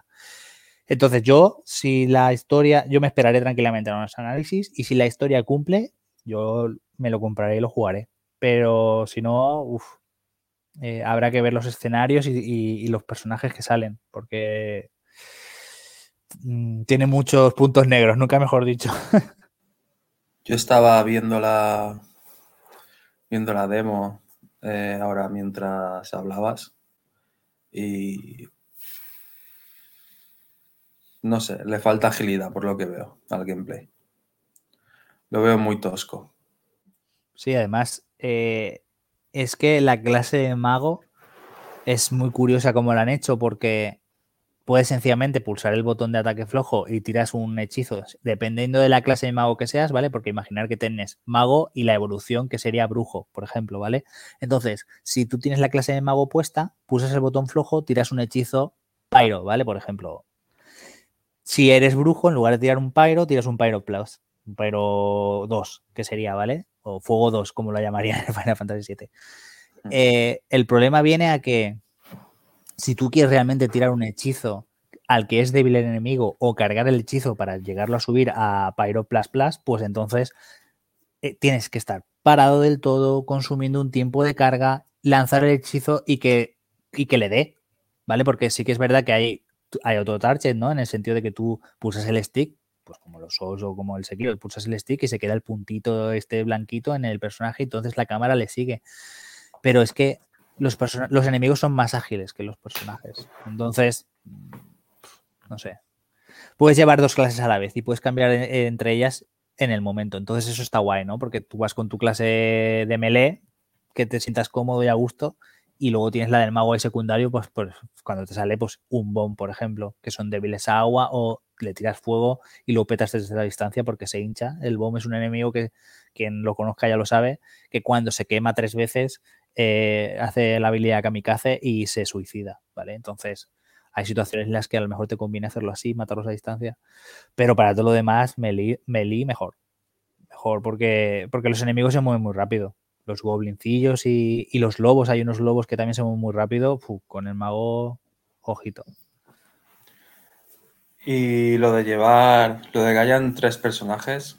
mm, Fatal. ¿afect- ¿Afecta algo al, al gameplay? Sí, O sea, están, afecta- están ahí para hacer de. Afecta de- como de afecta. en sparring. Mm, No. O sea, se, se supone que esa es la idea, ¿no? Como en el, el, el Code Vein o, o, o yo qué sé, o el Gears o algunos juegos así que llevas compañeros, de rollo de que así cuando juegues, o sea, juego solo, en este juego single player, ¿vale? Pero cuando estoy jugando solo, en el momento en el que el boss hace target al otro, pues entonces es mi, es mi ventana para hacerle daño. Aquí los compañeros están para lo que están en, en la mayoría de juegos que llevas compañeros con IA, que es para preocuparte por ellos. ¿De acuerdo? Entonces, mm, molestan más que otra cosa. En los bosses, ¿eh? En, en los- en las batallas normales, bueno, no mueren y hacen algo. Pero en la de los bosses es palmar, palmar. Y Pero tienes que estar curándolos. eh, los puedes resucitar. Si se quedan, se quedan, lo típico, ¿no? Que se quedan ahí inconscientes y los puedes levantar. Pero es que yo no me paraba, no, no te vas a parar a hacer eso. En el boss, ¿sabes? No sé. Tienen muchas cosas que mejorar. De hecho, la demo salió con, con encuesta incluida. ¿eh? La- tiene una encuesta para que les pongas ahí todo lo que. A fin de cuentas, es un estudio que no ha hecho un Souls antes. Entonces es normal que, que peque de muchas cosas, pero. uf, Bueno, ya, ya veremos. A ver Pero lo dicho, ¿eh? Una demo de verdad. Sí, sí, exacto. Lo dicho, puede salir buen juego. Otra cosa es que los personajes no hayan gustado a prácticamente nadie, que eso es comprensible al 100%. Además, yo no sé qué le pasa a esta gente. Mm, Bueno, es un poco política de prensa rosa que sabéis que yo odio, pero el comentario este es que viene a colación, porque yo no sé qué le pasa a esta gente que siempre son hombres. Es que Final Fantasy XV fueron cuatro hombres ya, y ahora Final Fantasy Origins son tres hombres. Mm, No sé. Espero que no haya que no haya una luna Freya, ¿sabes? Espero que no haya una chica al final del camino a la que haya que rescatar, porque al final también es un poco. Por eso digo que a ver qué tal la historia y los personajes que aparecen en ella. Pero vamos, la, la idea no está mal. Está mejor de lo que parecía el tráiler. Sí, igual es por la demo, porque tú, a- bueno, no lo sé, porque tú al, al personaje puedes ponerle nombre o tal, o está ya predefinido. No, está predefinido. Ah, entonces. Bueno, de todas maneras es que la demo, hay que tener en cuenta una cosa, la demo es la típica demo, te suelto aquí y ya está. No sabemos cómo empezará el juego, ni qué pondrán en el juego, o sea, que a saber. Por eso, que siendo, lo- siendo un Nio y tal, que ya en el. O sea, de los del, son de los del Nio, ¿no? El Team Ninja. Sí, sí, además se nota, se nota porque la- cuando los enemigos sueltan drop es igual que lo soltaban en el Nio, ¿sabes? Esa, esa, esa lucecita que como que sale como una gota, ¿no? Que sale del, del monstruo y cae al escenario y se queda rodando el, el ítem en el suelo, o sea, es, es 100% Nio. Hmm. Pues no sé, ya veremos. Yo supongo que se podrán hacer selector y tal.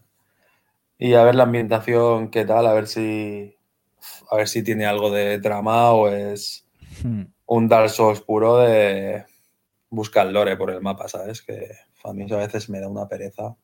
Claro. Es que no es lo mismo encontrarte un castillo como te encontrabas en el Blackton, por ejemplo, que ya desde fuera imponía y entrabas y las salas estaban muy, muy chulas. Yo recuerdo entrar en una sala de un comedor que te aparecían unas, unas mujeres fantasma y tal. O sea, es, es otro rollo. Es, es una ambientación que llama. Aquí no, aquí no sabes por qué estás ahí, es todo muy oscuro, no es bonito de ver ni de explorar, entonces no sé. Ya veremos. A mí, César, me sorprende que no te molen los Souls, o un poco la mecánica de los Souls, pero te molara tanto Jedi Fallen Order. Ostras, Jedi Fallen Order me encantó. Porque justo, o sea, ahí somos totalmente eh, lo contrario, tío. Ya, ya, es curioso, pero también te digo una cosa, me encantó porque, joder, yo no soy fan de Star Wars, pero pero no sé, me gustó mucho las luchas con el sable espada, me gustó que no me frustré en ningún momento. Yo lo jugué normal, ¿vale? No. De hecho, creo que tenía diferentes cosas para subir la dificultad y juraría, sí, ¿verdad? Tenía para los combates, tal. Juraría que sí, porque recuerdo que lo, Puede ser. no lo jugué en normal, normal. Lo jugué eh, algo intermedio entre el normal y el difícil. Puede ser. Porque lo leí, que el normal era muy paseo, que tal, no sé qué. Y me lo pasé así y, ostras, salvo un boss secreto que había en un planeta que está bajo suelo y tal, lo demás lo disfruté mucho. Igual también es por eso, quiero decir, si me hubiese encontrado con un muro muy Souls, de repetir una zona 7, 8 y 10 Pues, veces. Fíjate que a mí en ese juego la eh, fue la parte Souls la que me sacó. Y era frustración constante, realmente. El, el juego, de hecho, eh, lo dejé a medias y nunca más.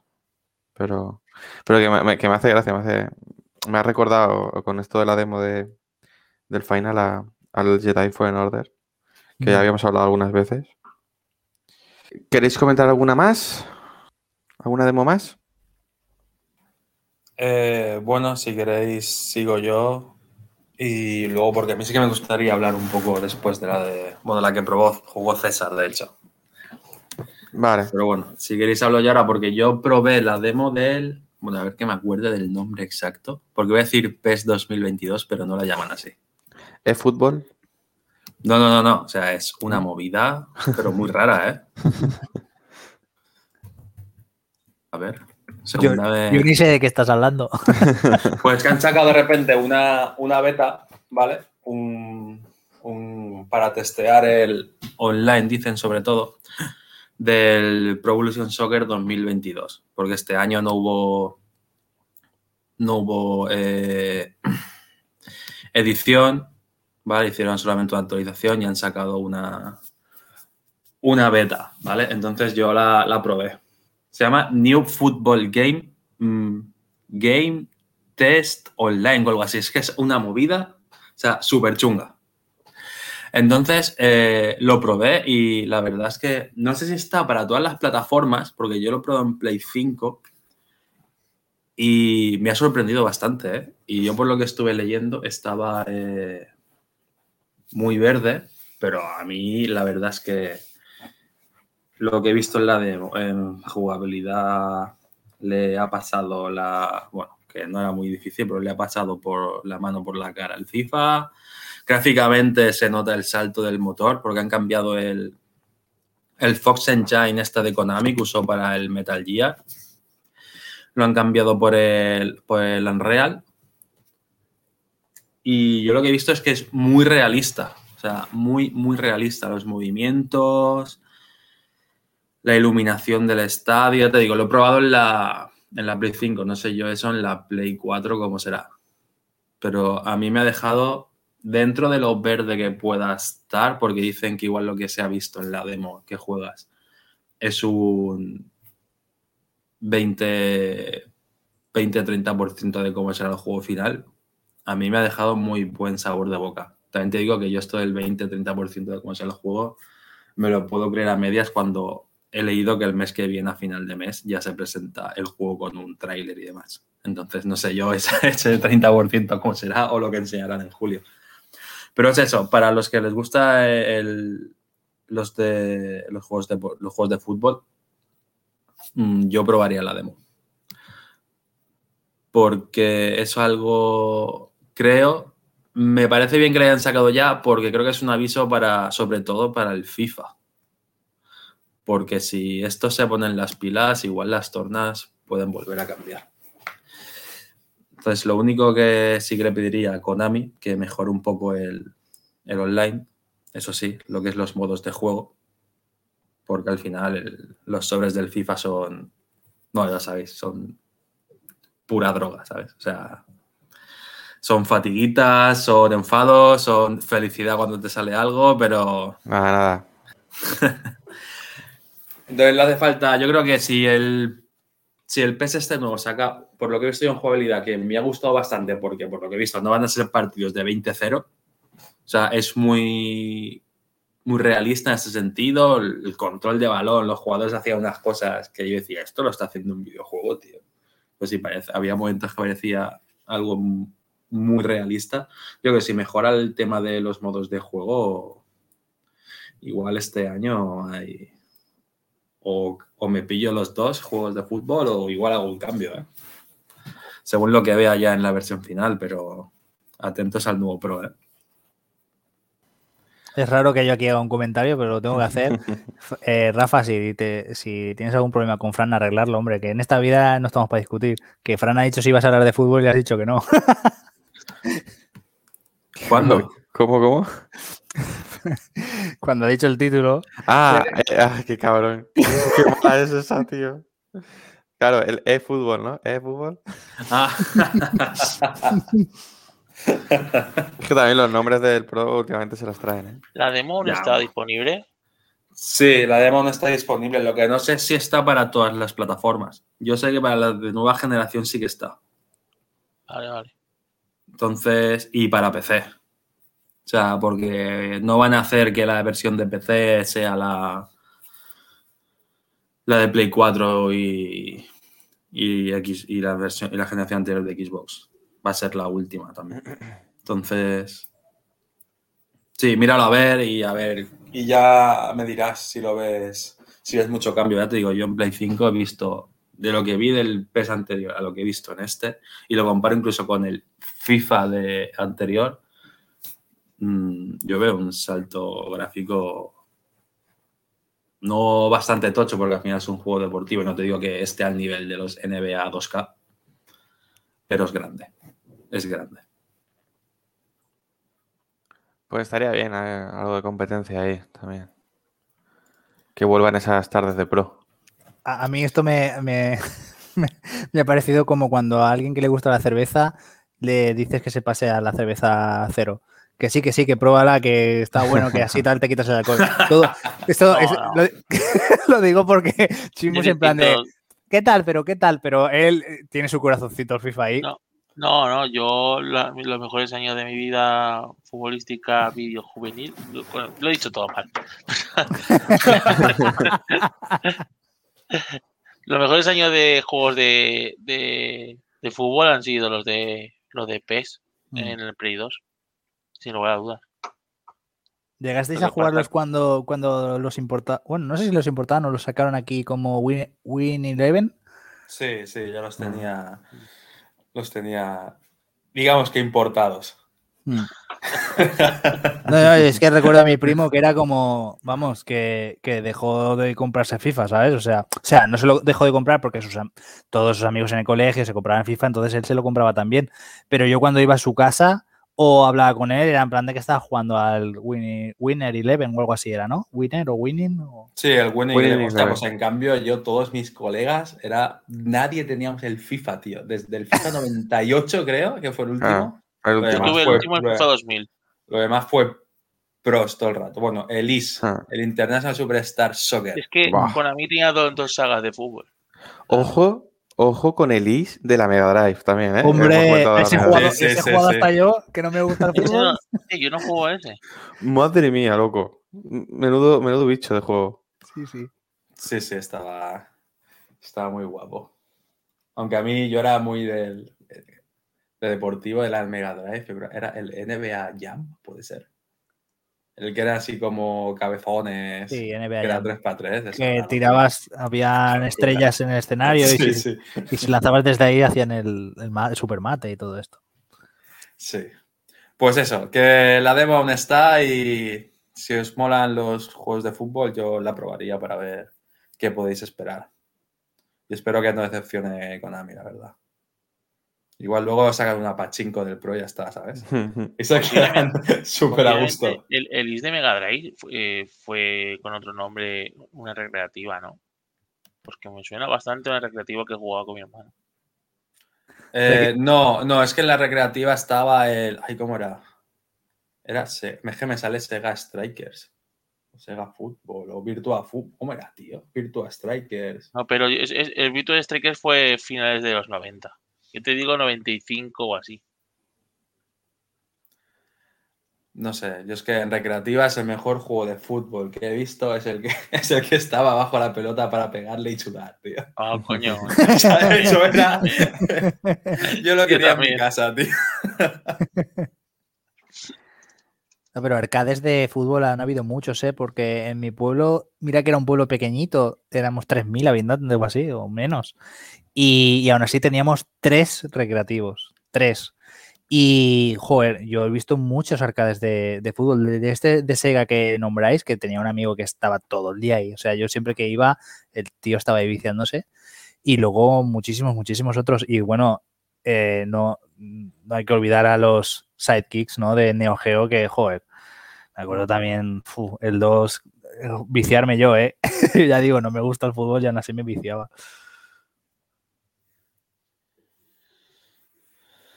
Pues, sí, Pues anotado nada más que este-.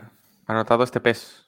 Eh, yo también me lo anoto. No. Igual le pego un tiento, ¿eh? No, no, New Game Football, demo, beta, tal. Es que si, si pones 2022 o PES o Pro en la Store, no sale. Joder, tela. Ah, por, cierto, hablando de, de demos y store, eh, a ver para cuando meten una sección de demos en PlayStation 5, ¿eh? Que para encontrar la demo de, de World With You, que ahora vamos a comentar, eh, ojo, cuidado.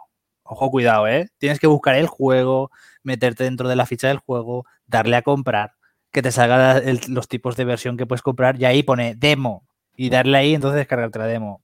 Joder, joder con los menús de PlayStation 5, ¿eh? Ya es, tío. Totalmente de acuerdo. Pues nada, ahora que lo dices, comenta. Sí, pues eh, ayer eh, salió la demo de esta secuela de The World End With You, que es un juego que salió en, en DS y nos llegó en inglés. Eh, luego sacaron como una especie de remasterización o algo así, pero bueno, ha salido la secuela, eh, día 1 en castellano, basada en la acción, en combates eh, en tiempo real, por así decirlo. Y claro, había que probarlo, había que probarlo. Pues aquí tenemos a nuestro amigo Nomura metido. Chimo, cuidado ahí. se ve, se ve en el, yo creo que en el segundo 3 de, de cuando arrancas la demo, después de las pantallas de créditos de, de las, de las compañías, ya se ve Nomura, porque el, el protagonista principal es tal cual Sora de Kingdom Hearts, o sea, es que es, es igual. No, no hay ninguna diferencia, a lo mejor en el color de los ojos, pero todo lo demás es igual. Quien que Pero- lleva máscara, mascarilla por el COVID. Sí, es verdad. pero y además la lleva mal puesta porque la lleva debajo de la barbilla, ¿sabes? Es un. Pero bueno. eh, el diseño a mí me mola, ¿vale? Me mola el diseño del juego en general. Es todo como, como estar viviendo un cómic. Y está guay. Y, yo, no yo no sabía de qué iba esto, ¿vale? Yo sabía que existía la saga, pero nunca he jugado al primero. Ni, ni sabía de qué iban siquiera. Eh, yo entendía que era como una especie de RPG con un poco de novela visual y tal, pero nunca, nunca los había probado. Y lo que me encontré es un juego que, que si bien su propuesta no es innovadora, porque a los japoneses les mola mucho todo esto, tipo eh, Gantz o Death Note o cosas así que los personajes tienen que o, o- o ya están muertos y tienen que hacer jugar a un juego para sobrevivir, o sea, para resucitar, perdón, o tienen que jugar a un juego para sobrevivir y no morir, ¿vale? Pues lo que presenta The World of With You es un poco así. El protagonista ve cómo muere uno de tus amigos. Lo que mola estos juegos también es eso, ¿no? Es el componente adulto que tienen, carga bastante adulta que tienen. Y, entonces ve a su, a su colega, ¿no? Están ahí por Shibuya tal, y, ve a su compañero morir, y entonces vuelve en sí, y entonces es, como que ha tenido una visión de- del futuro, ¿vale? Entonces lo cambia, y al cambiar eso surge una historieta y entras a, estás como en un e- en el mismo lugar donde estás, ¿vale? En Shibuya, pero en un, en un otro espectro, ¿vale? Y empiezan a presentarte personajes, a presentarse personajes a ti, en plan de, oh, bienvenido al juego, tal, no sé qué, ya tienes equipo, no sabes muy bien de qué te están hablando. Entonces, al parecer, todo es de que, y esto no es spoiler, es el principio de la demo y el principio del juego, al parecer estáis muertos y estáis jugando a un juego en el que tienes que hacer un grupo de colegas para, para sacar la máxima puntuación y quien gane puede pedir un deseo, ¿no? Todo, o sea, lo que más desee se cumplirá. Entonces, eh, esa es la propuesta inicial. Luego, seguro que tiene giros argumentales, porque si algo mola mucho de estas, de estas propuestas, como Danganronpa o cosas así tan japonesas, es, es que les van dando muchos giros. Entonces, la historia ya a mí me mola. El diseño de los personajes me mola mucho. O sea, los personajes que te van encontrando mola, porque además, no, claro, como es algo nuevo, no sabes a quiénes vas a poder manejar y a quién no, y eso siempre está guay. Y las conversaciones están guays. O sea, eh, es un idioma bastante de la calle, no es así ni muy largo, es todo por cómics, ¿no? Como viñetas y con bocadillos, entonces el texto que cabe en un bocadillo, pues no es, no es, no puede ser muy extenso. Y en general, guay. Eh, me gustó visualmente y jugablemente eh, mm, es un poco extraño porque el mapa parece ser que no va a ser muy grande, porque de hecho dicen que, que está todo cerrado al barrio. El barrio tiene muchas calles y es muy grande, ¿vale? Pero no dejas de estar siempre en el mismo sitio. Es, al final es la ciudad, ¿no? De Japón, un trozo de la ciudad de allí. Entonces, eso yo creo que va a darle un poco sensación de repetitividad a cuando lleves 10, 20 horas. Y los enemigos no están en el escenario, ¿vale? Tú estás como en, en un- como he dicho, en un plano astral, ¿vale? Un plano paralelo y tú ves a la gente normal yendo por la calle. Lo, que por cierto, la gente normal es como cuando tú ves un anime que dicen, sabemos que estos personajes son secundarios que están por aquí de relleno y no les dibujamos ni la cara, ¿vale? Pues es así. Entonces, todo eso da una, una imagen global un poco como de vacío, ¿vale? Y los enemigos, lo que pasa es que tú tienes que activar la típica visión de detective, visión espiritual, visión como lo quieras llamar, que entonces ya ves cosas extra en el mapa. Como por ejemplo enemigos, pensamientos de NPCs que puedes interactuar con ellos y ves qué, qué está pensando esa persona. Algo así como sería lo de Watch Dogs, ¿no? Que tú hackeabas el móvil y veías de qué estaba hablando, pues algo así. Luego unos de la misma forma de esos bocadillos, unos bocadillos más importantes que salen con otro color, que son como, ya digamos, las subquests, ¿vale? Las quests secundarias. Y bueno, vemos los enemigos en- con una marquita, de, ¿no? Una mascarita de un boss, o sea, de un enemigo, y si lo tocas, eh, se te acumula. Entonces tú puedes ir explorando por el escenario, acumulando varios hasta un tiempo, ¿vale? El tiempo, en el momento en que tú, tú tocas uno, va contando un, tiempo, ¿vale? Y, entonces durante esa- ese contador tú puedes ir acumulando diferentes máscaras o, iconos de, de pelea para así encadenar las batallas y que no sea en eh, batalla aleatoria, toco un- o toco un bicho y hago esa pelea y vuelvo al mundo normal, ¿no? Puedes acumular varias. Yo llegué a acumular hasta cinco. Entonces, eso lo que hace es que cuando ya las tienes acumuladas, le das a luchar y entonces es rondas. Una ronda, una batalla, una otra ronda, otra batalla. Y las batallas es que básicamente cada jugador tiene un pin. Con ese, que un pin no deja de ser una, una skill, ¿vale? Hay un mogollón de pins. El juego va de coleccionar pins, como quien colecciona Pokémon, igual, solo que los pins son una habilidad. No, no es un, no es un animal, ¿vale? Es un pin, un pin, una chapa. Y, y también evolucionan, como los Pokémon, ¿vale? Una chapa, si la subes de nivel con cierto personaje, pues puede evolucionar a otra chapa diferente. Eh, así que muy guay, eso yo creo que me va a dar mucho juego, eso está guay. Y, y bueno, pues eso, eh, a cada personaje le pones un pin, hay pins que son exclusivos para personajes, no a, no a todos los personajes les puedes poner cualquier pin. Y, y nada, eh, tienes el botón de X, eh, lo jugado en Switch inicialmente, el botón de X es un personaje, el botón Y es un personaje, el R es otro personaje, lle- llevé hasta, hasta tres. No sé si, yo creo que igual puedes luego llevar hasta cuatro, no lo sé, ¿vale? En la demo llegué hasta tres. Y básicamente si tú pulsas, eh, digamos, el X, tienes una barra de como de energía y cuanto más pulsas, pues se va bajando, ¿vale? Para que no puedas estar siempre atacando con el mismo personaje todo el rato. Eh, y la forma de hacer daño en el juego es, tú haces, por ejemplo, con la X un combo y, eh, y al, enemigo se le pone como una barra de, ritmo, ¿vale? O sea, se pone como, como que está estuneado, lo que diríamos estuneado, y si cambias a otro personaje en ese momento, le haces como una, una rotura y te sube la barra de ritmo un 15%. La barra de ritmo sería como la barra del límite de los Final Fantasy. Entonces, ¿en qué se basan las peleas? Con veo con un personaje, estuneo al enemigo y uso otro, otro compañero para hacer ese combo. Entonces vas enlazando todo el rato eso, pum, pum, pum, vas enlazando hasta que subes la barra de límite, usas el límite y el límite destroza. O sea, yo cargué la barra de límite en el boss y el boss se fue a freír espárragos, pero rápido. Y poco más, no sé qué, qué querrá comentar Rafa de lo que vio y tal. Sí que, sí que antes de que diga Rafa, porque lo que sí que me dijo en el directo es que le chirriaba un poco lo de Switch. Entonces lo que hice fue, antes de, irme a dormir con esa duda, me bajé el juego en la, en la Play 5 y lo probé con la esperanza de que esto de las rondas que he comentado, el problema es que vi en Switch es que entre ronda y ronda carga. O sea, tú cuando entras, le das a luchar, hay una carga. Cuando matas la primera ronda, carga la segunda ronda. Entonces corta mucho el ritmo. Corta bastante ritmo. A mí eso era como, uff, aquí veo una pega.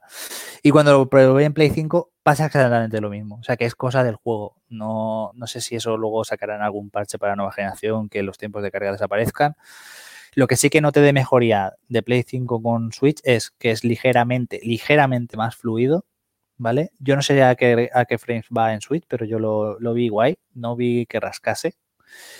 Y no se ve completamente nítido. No sé tampoco a qué resolución va. No sé si es 4K, lo dudo, porque los escenarios, las ventanas de los edificios tenían dientes de sierra, algunos, algún, pues yo qué sé, los labios o los ojos de los personajes también. Entonces, no, no es un juego que lo metes en Play y dices, voy a jugarlo en Play sí o sí, porque problemas de nitidez y problemas de, de rendimiento te los quitas. Yo lo jugué muy bien en Switch y entonces creo que es un- una, buena, una buena adaptación.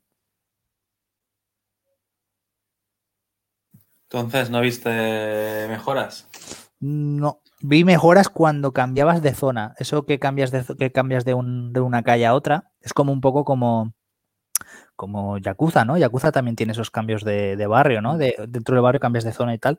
Pues eh, lo vi como más natural, no, pero no exageradísimo, ¿vale? Sí que hay un, un llegas a ver el cargando en pantalla, ¿vale? O sea, no, no, no hay un fundido a negro y un cargando muy cutre, sino que hay una ruletita abajo que sale cargando. Pues en Play 5 se sigue viendo esa ruletita. Lo que pasa es que sí que noté que la transición entre zona la noté un poco más natural, ¿vale? Pero lo que a mí me chirriaba en la versión de Switch, que era entre las rondas de las peleas o entrar incluso a una pelea directamente, se seguía manteniendo. Entonces, mm, igual compensa más la portabilidad que, que, que comprarte la versión de Play 5. Que te limita a estar jugando en, en donde tengas la Play 5, básicamente. Ya, además, es un juego que lo importante yo creo que no es lo visual, sino hay que jugarlo con cascos, por lo que estuve viendo. Uf, sí, sí. Musicote, ¿eh? Impresionante. Lo que me chirría del juego, y bueno, no es que me chirría, a ver, es que es, es así, ya está. No he, jugado- no he probado el 1, lo tengo, me pillé la versión de Switch de oferta sin abrir, lo tengo sin abrir aún.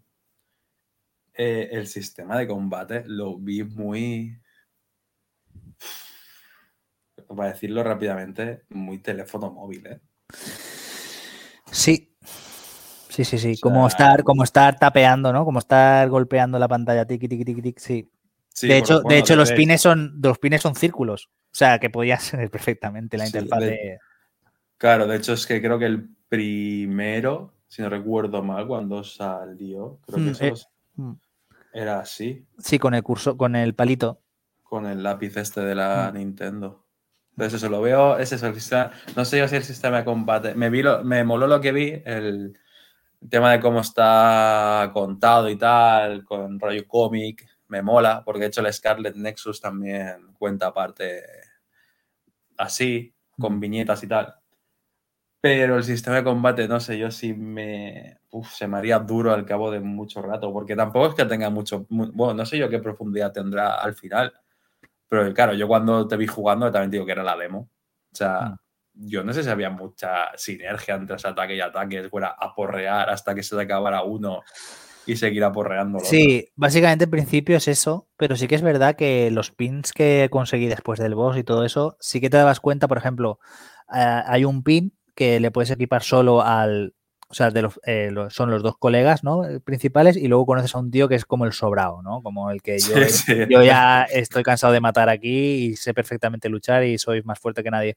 Pues ese chico tiene un pin exclusivo que además evoluciona y, y por ejemplo, sí que notaba que cuando lo usaba él tiene cierto retardo en la acción. Entonces, si tú estás conveando con los principales y sale el, círculo ese y entonces le das, es posible que cuando él vaya a conectar su golpe con el enemigo, ese círculo de combo se haya ido ya. Entonces es como que tú tienes que estar combeando y ya antes de que, cuando tú vayas a predecir que va a aparecer el círculo del combo, ya ir preparando el ataque del otro. Entonces tiene esa, esa planificación en la batalla. Pero a nivel de profundidad, yo creo que es lo que hay. Creo que es eh, conseguir pins, ponerte los que te molen, hacerte una combinación de ataques que te molen.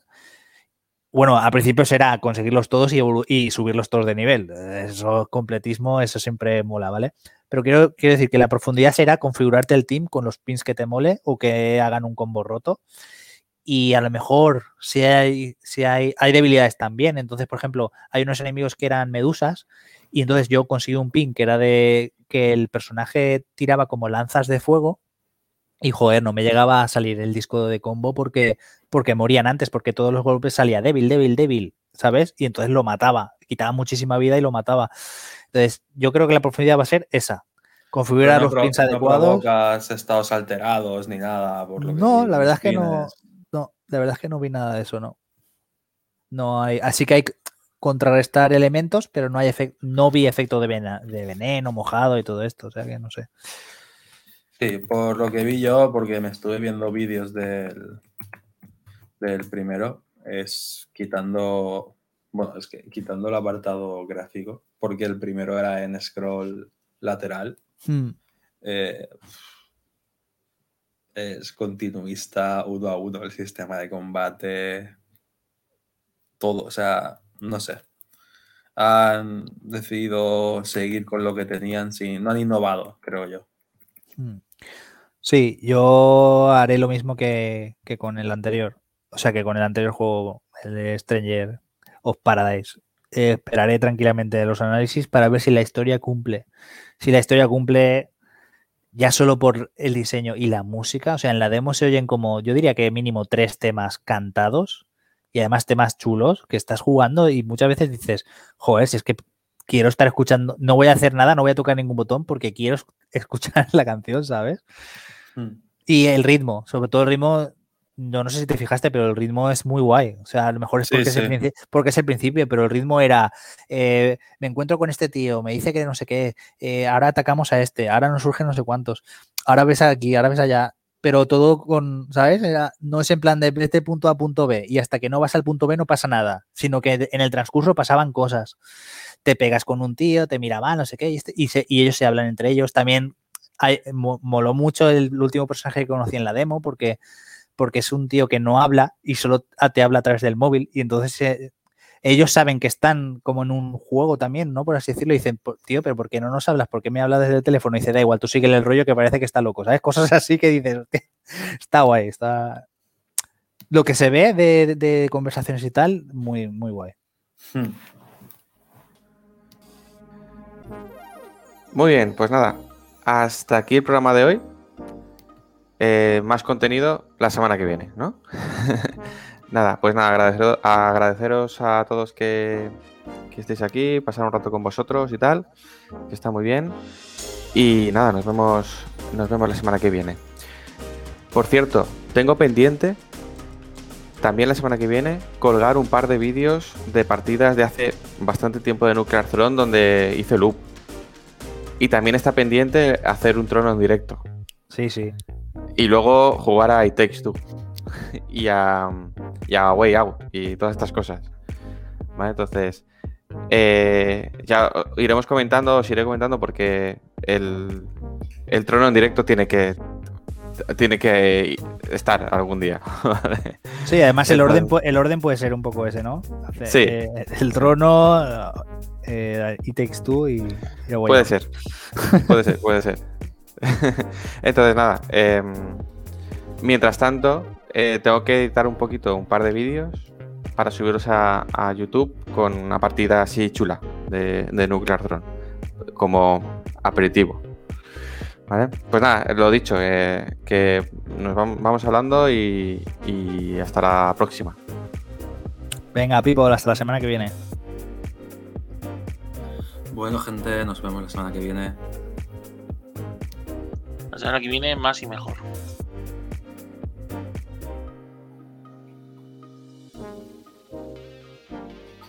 ¿Alguien me escucha? ¿Alguien me puede escuchar? Hola, soy Hassam Kaharaman y Hideo Kojima me tiene secuestrado. Por favor, rescátame, rescátame, rescátame. Estoy dentro de una caja.